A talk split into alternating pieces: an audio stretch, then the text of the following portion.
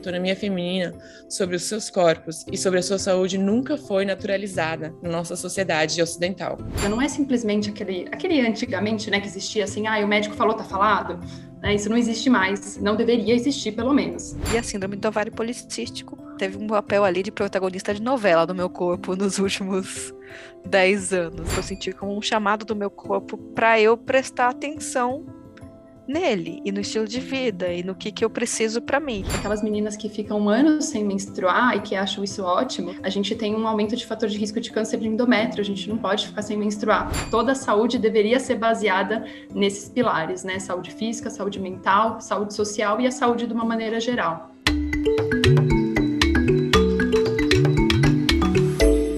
Eu sou a Steph, fundadora e CEO da Oya Care, a primeira clínica virtual de saúde feminina do Brasil. Fundei a OIA com o objetivo de aproximar as mulheres com ovários dos seus corpos, promovendo conhecimento, cuidado e autonomia, sempre de forma acolhedora e sem preconceitos ou tabus.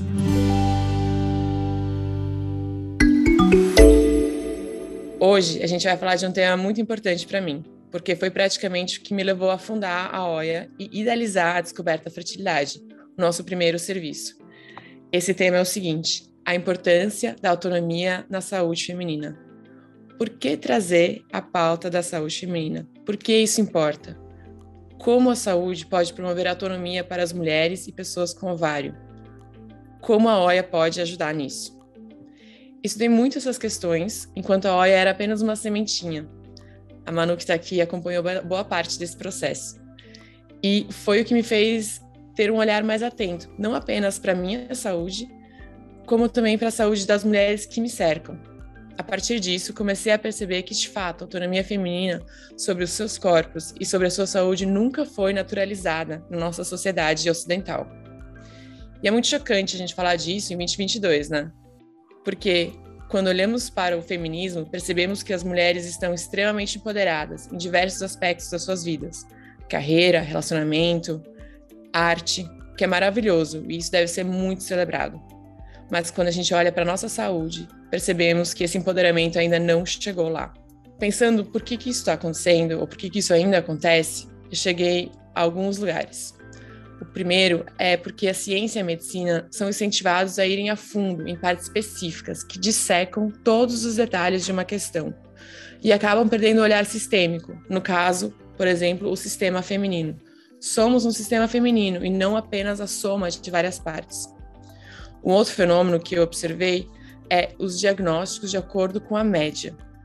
Por exemplo, é, a média das mulheres que começam a perder a fertilidade aos 35 anos. É incrível olhar médias quando a gente está olhando para a política pública, quando a gente está tentando fazer estudos de populações. Mas fica bem complicado quando a gente começa a olhar para os nossos próprios corpos. Na verdade, nenhum corpo é a média.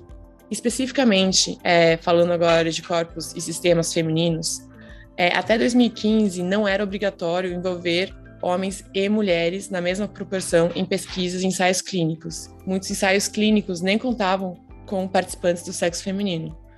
Foi só a partir dos anos 90 que o Instituto Nacional de Saúde dos Estados Unidos, NIH, começou a estudar a saúde da mulher como uma linha específica. Por último, a saúde feminina sempre teve atrelada à estética. Estão sempre apresentando soluções para que a gente fique mais bonita, mais magra, mais jovem, o que leva muitos profissionais da saúde a partirem do pressuposto que o que procuramos é apenas ser linda. Vivemos uma herança que não nos ensinou a olhar para a saúde preventiva, mas temos um movimento que vem buscando mudar a forma como a gente enxerga todo esse universo. No EA Talks de hoje, eu converso com a Manu Bahrein, jornalista há mais de 16 anos, e com a doutora Priscila Jaime, ginecologista da equipe da OIA, especialista em ginecologia endócrina. Manu, Pri, sejam muito bem-vindas. Vocês podem começar nos contando um pouco mais sobre vocês? Oi, um prazer estar aqui, Esté. Que bom também te conhecer, Pri. Prazer. É, um abraço para todas as oianas ouvindo a gente, né? E é, sou jornalista, como a Esté falou, é, sou consultora de estratégia, apresentadora de podcast, professora de, dos meus cursos online, faço um monte de coisa aí. e uma fã da OIA, da história da OIA, é, de como a OIA se comunica, de todos os valores, enfim, grande fã do trabalho de vocês. Olá, oi Estel, oi Manu, prazer Manu. É um prazer grande estar aqui com vocês hoje para a gente bater um papo sobre saúde feminina, né? Que é basicamente meu dia a dia. Então, é bem bacana. Falando um pouquinho sobre mim, eu sou ginecologista e obstetra, fui formada na Santa Casa de São Paulo, sou especialista em ginecologia endócrina e climatério pela Unifesp. E desde o meu término de formação, eu atuo assim basicamente em consultório médico, né? E depois com o começo da pandemia também com consultas virtuais. E por isso que eu fiquei tão feliz em começar a trabalhar com a OIA também. Ah, muito, muito obrigada. Eu ia, acho que, puxar exatamente essa questão, Pri, para começar. É, além de profissionais incríveis, mulheres e qual é a relação de vocês com saúde e o que, que atraiu vocês para perto da OIA é, e ajudar a gente nessa causa, que é a causa da autonomia feminina via saúde.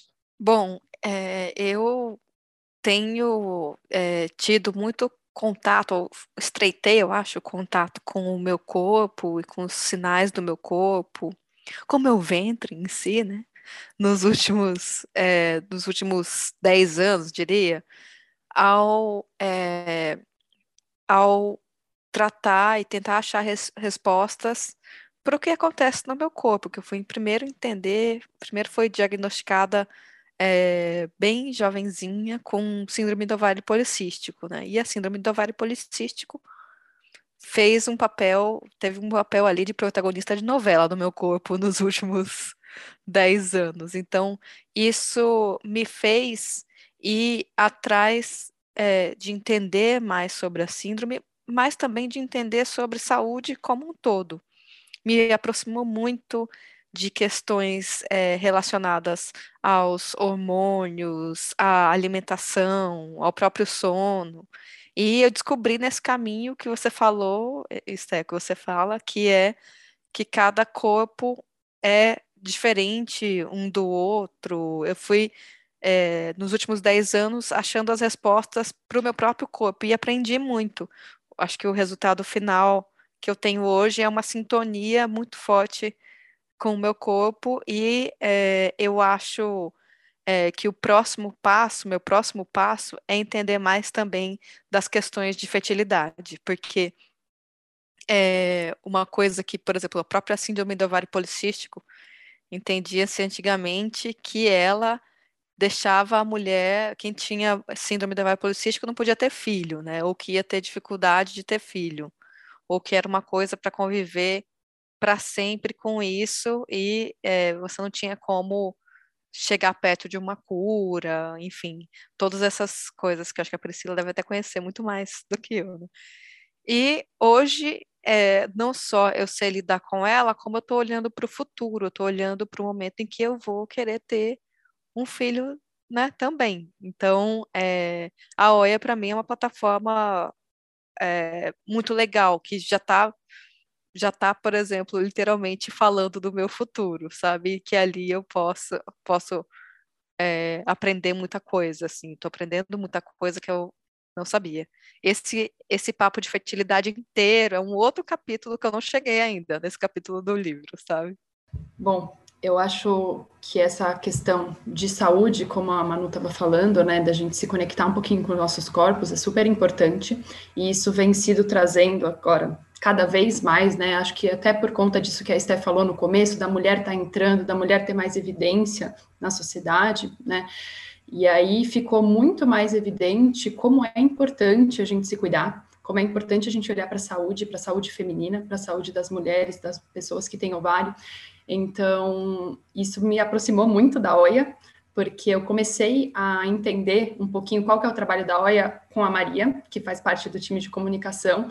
Ela começou a me contar um pouquinho de como a OIA funcionava, quais eram as, eh, os preceitos da, da OIA, isso foi muito bacana, porque eu sempre fui, assim, um pouco ativista nessa questão de trazer informação para as mulheres, das pessoas entenderem o que está acontecendo, o porquê que vai fazer tal coisa, por que não vai fazer tal coisa, não é simplesmente aquele, aquele antigamente, né, que existia assim, ah, o médico falou, tá falado, né, isso não existe mais, não deveria existir, pelo menos, né, então eu acho importante essa questão, traz a informação, a mulher se empodera de informação e assim ela pode ser protagonista de tudo aquilo que ela vai fazer com o corpo dela, de tudo aquilo que ela vai prestar atenção para a saúde dela. E eu acho que a OIA traz isso, né? E traz isso de uma maneira muito moderna, né? Que é através do virtual, por ser uma clínica virtual. Né? E então eu sou super, fiquei super contente de poder trabalhar com a OIA e, e de poder entregar esse trabalho também, né? Junto a elas e de trazer saúde, de, tra de olhar para a saúde né, de uma forma mais global, de entender que a saúde não é simplesmente fazer exame, por exemplo, né? A saúde é muito mais do que ver se está com uma doença X ou Y. A saúde é entender que o corpo ele é completo e que é global. A gente precisa prestar atenção nas doenças, claro, mas a gente precisa entender que a saúde mental importa, que a saúde física importa e a saúde social também. A gente tem que olhar para todos esses contextos para poder cuidar de uma mulher, para poder, poder cuidar de qualquer pessoa. Eu acho que toda a saúde deveria ser baseada nesses pilares, né? Saúde física, saúde mental, saúde social e a saúde de uma maneira geral. Muito legal, Pri. Muito, muito legal. A gente acredita muito nisso também. Então, já, já ficou claro o alinhamento de, de valores. É, eu vou perguntar para a Manu, até para pegar esse gancho de saúde mais global e como que a gente se empodera.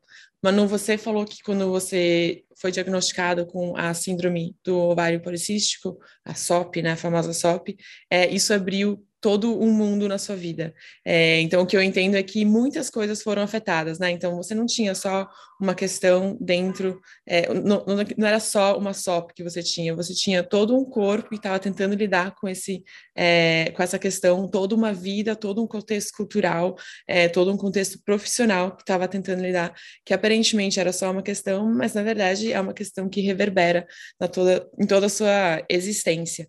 Então, eu acho que isso é um, é um exemplo super legal e, e, eu acho que ele concretiza, assim, exatamente o que a gente fala. Nada é isolado, né? Somos um sistema, somos um conjunto de coisas. E o que eu queria explorar é que, que, como é que você começou a se relacionar com isso? Você mudou a sua profissão, ou mudou o jeito que você trabalha, ou mudou é, o jeito que você se alimenta, dorme. Você mencionou alguma dessas coisas, mas eu queria explorar um pouco mais é, e depois bater a bola para a Pri para entender se isso que a Manu está fazendo é, a gente pode considerar saúde preventiva é, ou não, é, e, e, se a gente, enfim, nessa, nessa linha. Assim. Amando, que eu já vou receber feedback aqui da Pri, aquelas. Né? É, bom, é, primeiro, assim, que eu passei por aquele estágio trágico, né, das pessoas que descobrem a síndrome do ovário policístico, principalmente numa idade muito nova, que é é, se consultar com o ginecologista que vai falar o único tratamento é o anticoncepcional, né? Então, a primeira coisa foi é, o meu primeiro estágio, meu primeiro relacionamento com a SOP foi é, foi receber essa mensagem pesada de que não, não havia outra que não havia cura e que não havia outra outro tratamento senão o anticoncepcional e era uma coisa que eu ia ter que lidar para o resto da vida dessa forma, dessa única forma. E aí, com o tempo, eu foi por outros profissionais, por outros profissionais de nutrição e também por ginecologistas que têm uma visão um pouco mais atualizada, que estão acompanhando um pouco mais o desenvolvimento né, dos estudos da SOP pelo mundo, dos casos todos, foi com esses profissionais que eu fui entendendo que na verdade não era aí, as coisas não eram bem assim. Então eu me lembro que é, primeiro do lado da minha ginecologista, ela tinha identificado o que que algum, alguns danos ao meu corpo que muitos anos de anticoncepcional ali sem usado sem critério, né, sem muita muito cuidado, que eles estavam fazendo no meu corpo e que eram coisas é, é, que afetavam desde coisas físicas, né, é, cabelo, rosto, até funcionamento mesmo hormonal, até é, é, humor, libido, então de tudo isso um pouco, né? E do lado da nutrição, eu tive uma nutricionista muito boa, doutora Fernanda Fagali, queria mandar um beijo para ela, aproveitar, que é, me é, mostrou que alguns sinais que eu tinha, até no corpo, assim, que ela foi muito boa de perceber, que podiam ser, por exemplo, é, coisas como intolerância ao glúten, um tipo de intolerância ao glúten, e que depois, conversando com ela, fui entender que tudo aquilo poderia fazer parte do mesmo quadro, do mesmo cenário, né? Então, doutora Priscila pode me corrigir, mas que eu entendi, entendi até hoje, a SOP eu acho que tem, ela é muito, é, o gatilho dela são muitos processos inflamatórios, né? E o, o glúten, quem tem uma intolerância como eu, eu entendo que ele às vezes pode gerar, gerar uma, um processo inflamatório no corpo. Então, pela alimentação e pela, com a ajuda desses profissionais mais com a visão mais 360, assim, eu fui entender que o meu corpo era um organismo, um universo ali complexo, né? E depois fui também eu mesma é, estudar, pesquisar um pouco mais sobre a SOP e fui vendo que tinha até outros elementos que também estão ali em estudo que podem influenciar essas, é, dar esse gatilho nessa síndrome para ela acontecer, como o estilo de vida também, o, o próprio estresse, né? Então, é, eu fui é, é, eu acho que foi um chamado do meu corpo, eu senti como um chamado do meu corpo para eu prestar atenção nele e no estilo de vida e no que, que eu preciso para mim, que eu precisava é, achar minha própria fórmula, minhas próprias respostas, minhas próprias é, pistas do que, que fazem, das coisas que fazem bem para mim. Então, isso mudou minha vida, mudou minha relação com o mundo, com as pessoas, com o trabalho, como você falou mesmo, Esté, com os meus relacionamentos, é, e continua mudando, eu continuo em processo, e é, um, é, e é maravilhoso, né, essa jornada aí. Manu, realmente a SOP é uma doença hormonal, né, mas que ela atua em diversos sistemas do nosso corpo, e a gente não pode enxergar ela só como uma doença ginecológica nunca, né?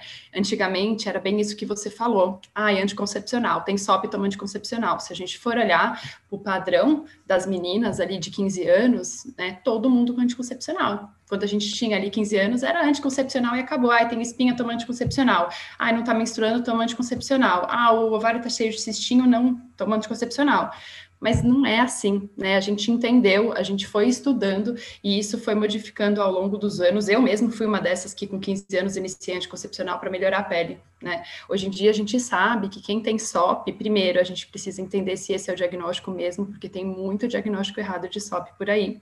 Porque, ah, veio cistinho no ovário ali com 15 anos é SOP, só que isso é um padrão normal das mulheres que estão começando a menstruar, então não necessariamente isso faz o diagnóstico de SOP.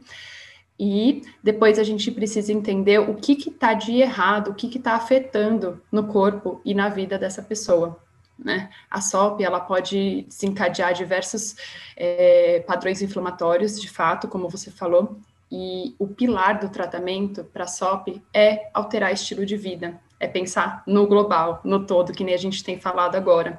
Então, a gente trata a SOP através disso, tá? Tem muitas mulheres com SOP que só tratam com alteração de estilo de vida, então, fazer uma dieta adequada, né? Uma alimentação balanceada, pobre em alimentos que são pró-inflamatórios, pobre em farinhas brancas, né, os carboidratos simples, em açúcares, isso é super importante, e atividade física. Sem isso, a gente não consegue melhorar em nada a SOP, não adianta medicação.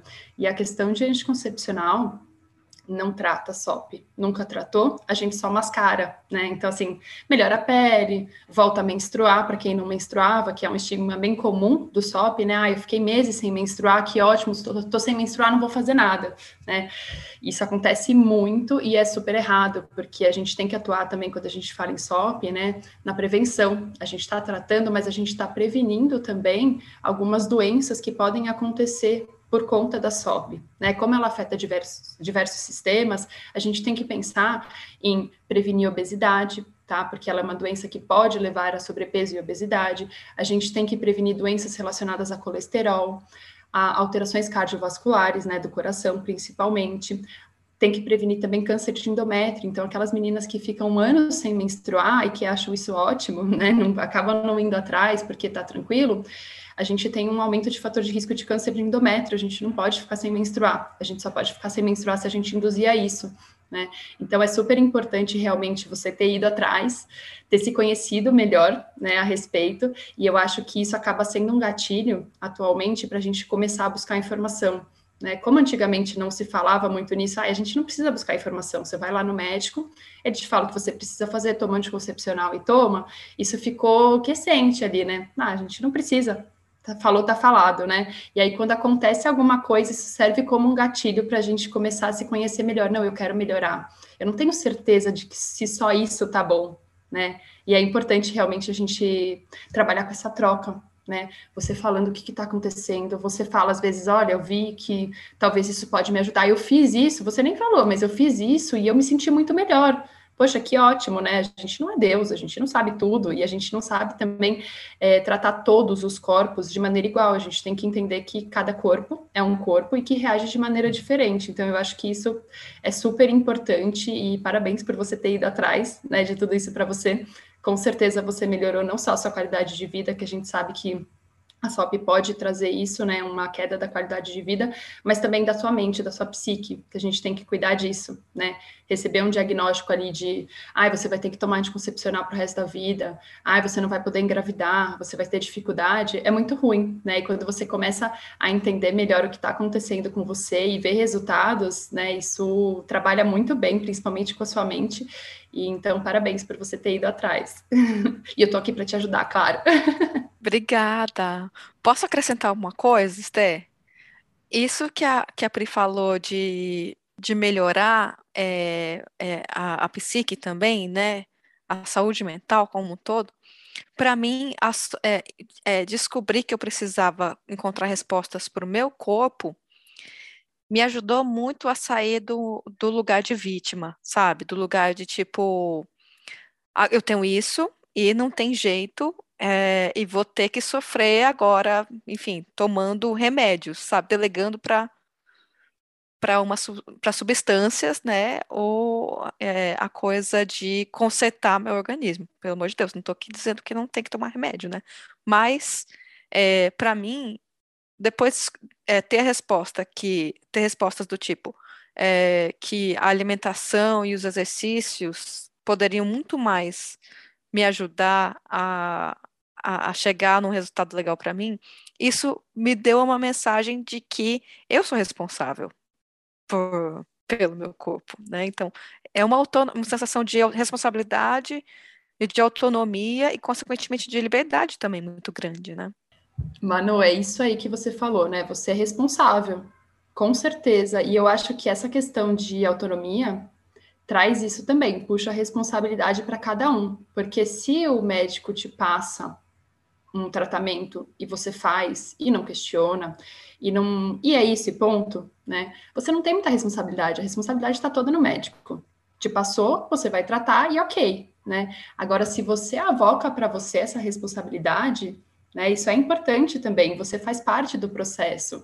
Você está ali inserida, porque se você não fizer, se você não tiver responsabilidade sobre o seu tratamento e o tratamento que a gente já viu que é mudança de estilo de vida, né? Não adianta, não adianta nada você tomar uma medicação e não se comprometer a fazer uma alimentação adequada e não se comprometer a fazer atividade física. Então, eu acho que isso é uma coisa muito importante que veio junto com a autonomia, né? A gente traz informação, com isso eu tenho autonomia, mas eu tenho responsabilidade também. Né? Isso eu acho que é super bacana da gente pensar dessa forma também. Eu, particularmente, reagindo ao que vocês estão trazendo, e muito obrigada por compartilharem tanto, principalmente Manu. É, o que eu sinto é que, então, legal, eu tenho responsabilidade. Aonde eu vou achar informação? Quem que eu vou escutar? Porque eu abro o Google e aí lá tem de tudo. Eu escuto as mulheres mais velhas da minha família, não necessariamente elas sabem do que eu estou falando, ou talvez até minimizam o que eu estou falando, porque foram ensinadas a minimizar, né? É, falam no trabalho sem chance, né? Então, é, eu fico um pouco perdida, assim, onde achar informação. E o que eu Stephanie aprendi a fazer, eu acho que a minha questão foi muito mais de saúde mental do que alguma coisa física no meu corpo, mas é, já tive algumas questões de saúde mental. E o que eu aprendi a fazer é me escutar e escutar o meu corpo, escutar a minha mente. É, putz, eu não tô bem hoje, por que será? O que aconteceu? Será que eu não dormi bem? Será que eu não me alimentei bem?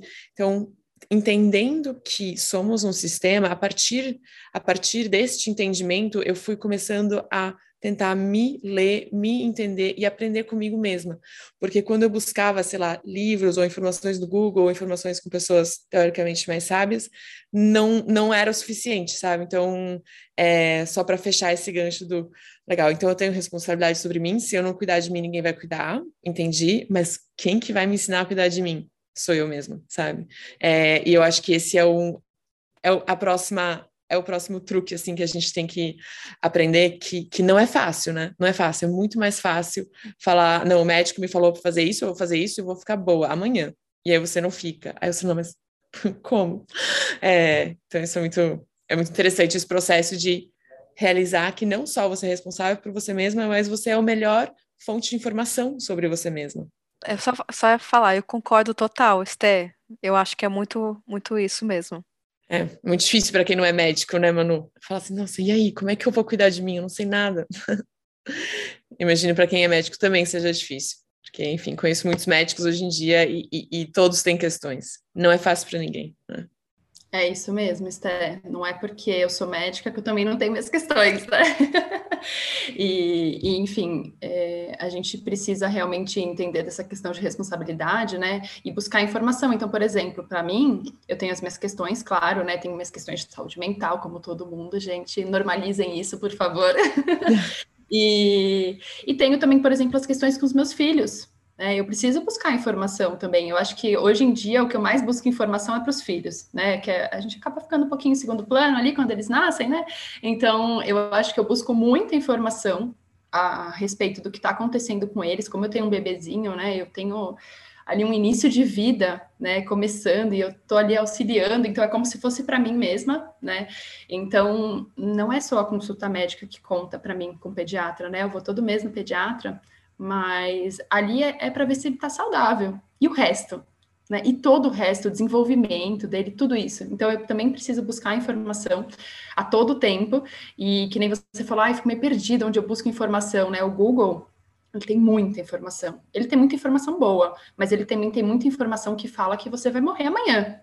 Né? E isso acaba gerando uma angústia enorme. Eu percebo muito isso no consultório. Às vezes, os pacientes chegam com um exame aberto, gente, ok, pode ler o exame. Eu também leio o exame quando eu recebo, né? Pô, sou uma pessoa ansiosa. Eu quero saber o que, que deu o resultado, independente de eu entender ou não. Mas às vezes vem um resultado estranho, diferente do valor da normalidade que está escrito ali do ladinho, e aí a gente joga no Google. E ai meu Deus, eu tô com câncer, eu vou morrer amanhã, pelo amor de Deus. Então, isso é muito ruim. A gente realmente tem que buscar informação de qualidade não só jogar no Google, ou pelo menos saber filtrar, mas é muito difícil para quem não é da área filtrar o que está escrito lá, saber o que é, que é certo e o que é errado, né? É mais fácil a gente ver vários links ali, começar a ler e aí falou, ai, tô mal, tô ruim, vou morrer, e acreditar nisso. E aí isso vai gerando outras doenças, né, para mim. Eu tinha um problema inicial ali, agora eu tenho um problema é, que eu não consigo mais dormir, alterei meu sono, tô ansiosa e agora eu vou ter que cuidar de tudo isso porque eu não soube onde buscar informação. Então, é, a gente precisa cuidar disso também, buscar informação de qualidade, mas sempre buscar, porque sim, somos responsáveis por tudo que acontece com a gente, devemos ser. Isso já mudou, né? Não, não acho mais legal, não acho bacana, nunca foi, mas a gente não sabia que era possível é, delegar tudo para o médico, né? Tirar essa responsabilidade da gente. É o mais fácil, mas também não é o melhor. É, eu brinco assim que, bom, depois daquela visita anual no médico ou, ou na médica, eu faço todos os meus exames, está tudo bem. Aí eu saio da consulta, a minha, o meu pensamento é o seguinte: parece que eu não vou morrer no próximo ano. Mas agora como é que eu vou, como é que eu vou conseguir ter bem-estar? Como é que eu vou conseguir fe ser feliz, né? É tipo, é uma outra variável, uma outra questão que afeta muito a saúde e que às vezes a gente joga na responsabilidade do médico, mas enfim, são outras são outras questões. Em relação à consulta, né, com o médico anual é isso, claro, a gente faz os exames preventivos para ver se está tudo bem, mas eu também acho que que atualmente a medicina também mudou, né? E tem que mudar, tem que acompanhar todo esse avanço. E, e, a gente não pode mais tratar as mulheres como pessoas que necessitam apenas de um exame preventivo. A gente tem que observar também, a gente enquanto, enquanto médico, a gente tem que observar esse todo, isso tudo que a gente está falando, né, de observar a saúde global, de entender, então eu acho importante a gente ter onde buscar informação, até porque quando a paciente chega para mim num consultório, por exemplo, munida de informação, a gente tem um bate-papo, uma troca muito melhor. A protagonista é a paciente e a gente vai trocar muita informação para entender tudo o que está acontecendo. Então, eu acho que a gente tem que observar e olhar para essa mulher e entender, por exemplo, que a gente vai conversar sobre saúde sexual, claro, né, sou ginecologista, mas tem muito ginecologista que não conversa sobre isso, isso acaba ficando em segundo plano, porque teoricamente não é tão importante, mas é, isso altera a qualidade de vida, a gente tem que conversar sobre sono, sobre como a pessoa está se relacionando com a alimentação, sobre como está no trabalho, como é que está agora né, na pandemia, como é que você está lidando com isso, como é que você está lidando com o isolamento, como é que você está lidando com o trabalho, home office, a maioria das pessoas, né, um trabalho remoto, não olhar para pessoas. Então, é, a gente precisa sim buscar informação, mas essas informações elas têm que ser discutidas também. Eu acredito nisso, pelo menos é assim que eu trato as minhas pacientes e é assim que eu gostaria de ser tratada, né? Eu, enquanto mulher, também estou do outro lado como paciente muitas vezes, e eu acho que é importante a gente ter essa troca a gente abriu uma caixinha de perguntas no Instagram perguntando como é que era a consulta ginecológica dos sonhos. e a gente separou aqui três respostas para compartilhar com vocês. E, Manu, fica à vontade também para compartilhar o que, que você também acharia que fosse uma, uma consulta ginecológica dos sonhos. Mas vamos lá nas três respostas. A primeira, uma consulta que tenha escuta, aprendizado e respeito. A segunda, que escute entenda e tenha vontade. Terceira, uma consulta com respeito, sigilo, confiança, afetividade e comunicação afetiva.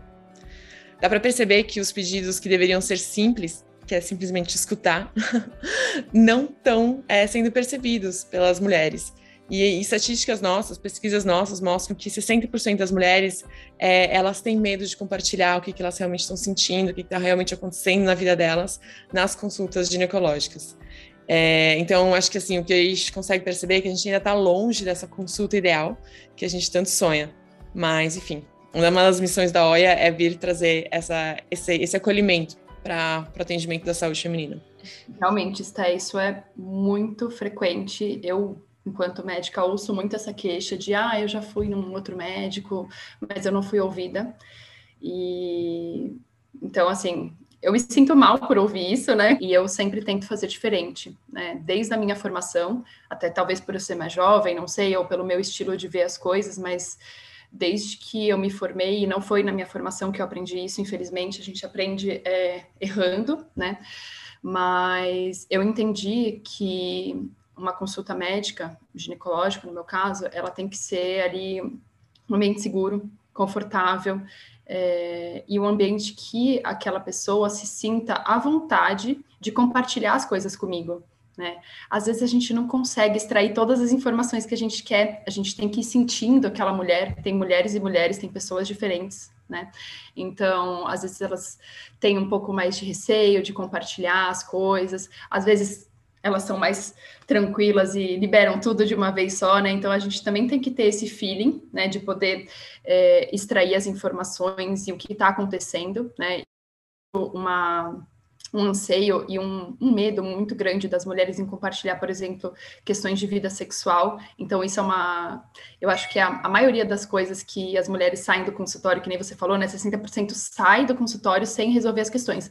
A maioria, pelo que eu percebo, está correlacionado com saúde sexual, porque muitas mulheres têm medo de falar, ou então assim, ah, é normal. É normal, sempre foi assim, não preciso mudar isso, todo mundo fala que é assim, meu marido, enfim, né? Tudo é, acaba, a gente acaba normalizando o que não é bom, o que não nos faz bem, né? Então, por isso que eu acho importante da gente trazer esse ambiente seguro para a mulher, né? Esse ambiente de troca. Eu acho que, para mim, assim, isso é muito importante. Eu sempre gostei de falar que a consulta é um ambiente de troca. Eu quero te ouvir. E a partir do que você tem para me falar, a gente vai conversar sobre o que, que não está legal para você, sobre o que está legal, sobre como a gente pode melhorar ou não, ou como a gente pode entender que isso está normal, porque às vezes é, a gente acha que está tudo errado, o mundo está caindo e na verdade é daquele jeito, as outras mulheres também são assim. né? É, por exemplo, falando em saúde sexual, né? Questão de libido, nossa, o que eu vejo de queixa em relação à libido, em relação ao orgasmo, é muito, é muito grande, é muito. Só que isso não é falado, porque eu tenho vergonha, porque eu não vejo um ambiente, eu não tenho, eu não tenho intimidade com aquela pessoa para falar sobre isso. E até em relação a isso, eu acho que as mídias sociais ajudaram muito a gente, porque hoje as mulheres chegam já te conhecendo, né? Quando a gente acompanha ali stories no Instagram, parece que a gente está dentro da vida da pessoa.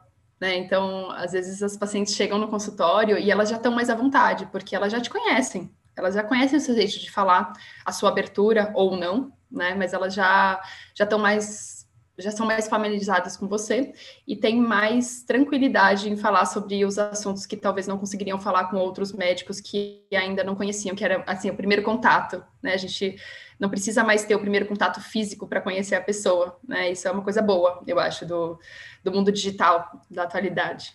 Manu, como que seria uma consulta ginecológica dos sonhos para você? Eu acho que eu, eu tenho muita sorte de ter é, uma ginecologista que me deixa muito perto ali da consulta dos sonhos.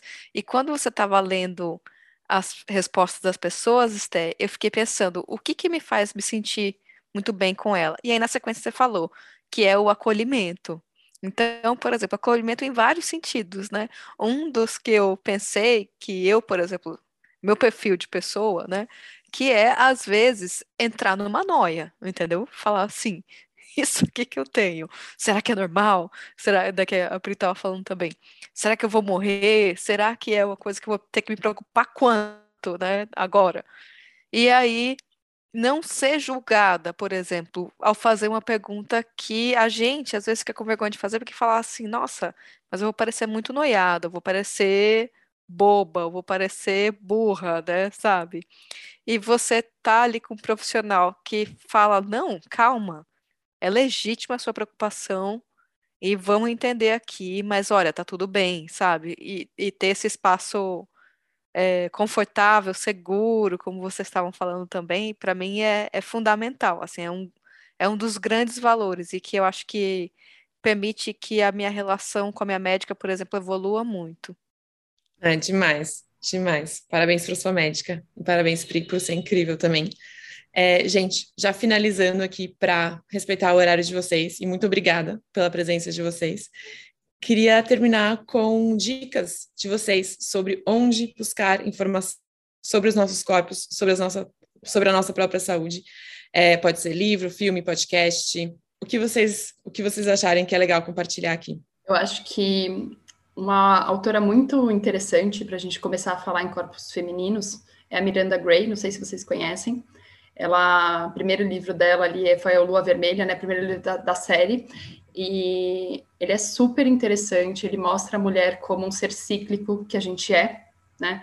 E, e, faz a gente entender um pouquinho mais como é que funciona o corpo, do porquê que a gente se sente assim num dia e se sente assado no outro dia, da TPM, é, a gente ter mais familiaridade com o sangramento, com o nosso sangue, com o, o, o sagrado feminino. Então, eu acho que é um livro bem bacana para trazer hoje como dica, né? Eu acho que vocês vão gostar bastante. Por favor, depois me deem feedbacks também. Ah, eu estava pensando também desse livro, então endosso a, a, a sugestão da Pri. E além desse livro, gostaria de sugerir um site que me ajuda muito com questões é, enfim, aprender muita coisa sobre questões é, fisiológicas e tam também até sexuais, mentais, enfim, que é um site que é em inglês chamado Blood and Milk, Sangue e Leite, que é, é um site de uma referência muito boa para mim. É um site de uma marca, inclusive, mas ele é tão, tão importante, tão bem feito, que eu aprendi muita coisa com com ele também. Sugiro é, isso. E uma coisa que eu não sei se vou ser muito ousada aqui, mas uma coisa que me ajudou muito é, a, por exemplo, a entender um pouco mais do meu corpo e que e ficar atenta para variações também, foi conversar com gente que tem o mesmo perfil que eu tenho, ou que tem, por exemplo, que tem síndrome do ovário policístico. Eu mesma criei um grupo para falar de SOP tem alguns anos, tem na verdade em dois lugares no WhatsApp e no, no Facebook, e que ali as pessoas trocam muita ideia, com muita responsabilidade, óbvio, ninguém sugere tratamento para ninguém, ninguém sugere medicação para ninguém, mas foi muito, é muito importante para mim e muito importante para as pessoas também entenderem é, como é, às vezes a mesma coisa funciona de uma forma diferente para outras pessoas, ou até pegar pistas do que, que pode olhar, ou do que, que pode investigar, né? Então, é, eu gosto bastante também de, de talvez fazer parte de uma comunidade também, ter essa buscar uma comunidade para você entender, né? Conversar com as pessoas ali. Muito, muito, muito legal. É, vou com certeza ler esse livro, depois de dois endorsos, assim. E aqui na OIA a gente tem um serviço que chama SOS OIA, que a chamada é literalmente não pergunte para o Google, pergunte para a OIA. É, ele custa R$ reais e é reembolsável pelo seu plano. Então, assim, se alguém também é, se sentir muito sozinha no momento e precisar de acolhimento com embasamento médico, é, a gente tem esse serviço. A doutora Pri, que está aqui, atende lá também. É, e, e, a gente pode tentar ajudar dessa maneira também. Gente, muito obrigada. É, vou super respeitar o tempo de vocês aqui. Mas, assim, foi muito legal o papo. Adorei que vocês tomaram a sala é, e falaram tudo o que tinha que falar. Obrigada. Amei, Esté. Amei. Gente, muito obrigada, então. Um beijo gigante.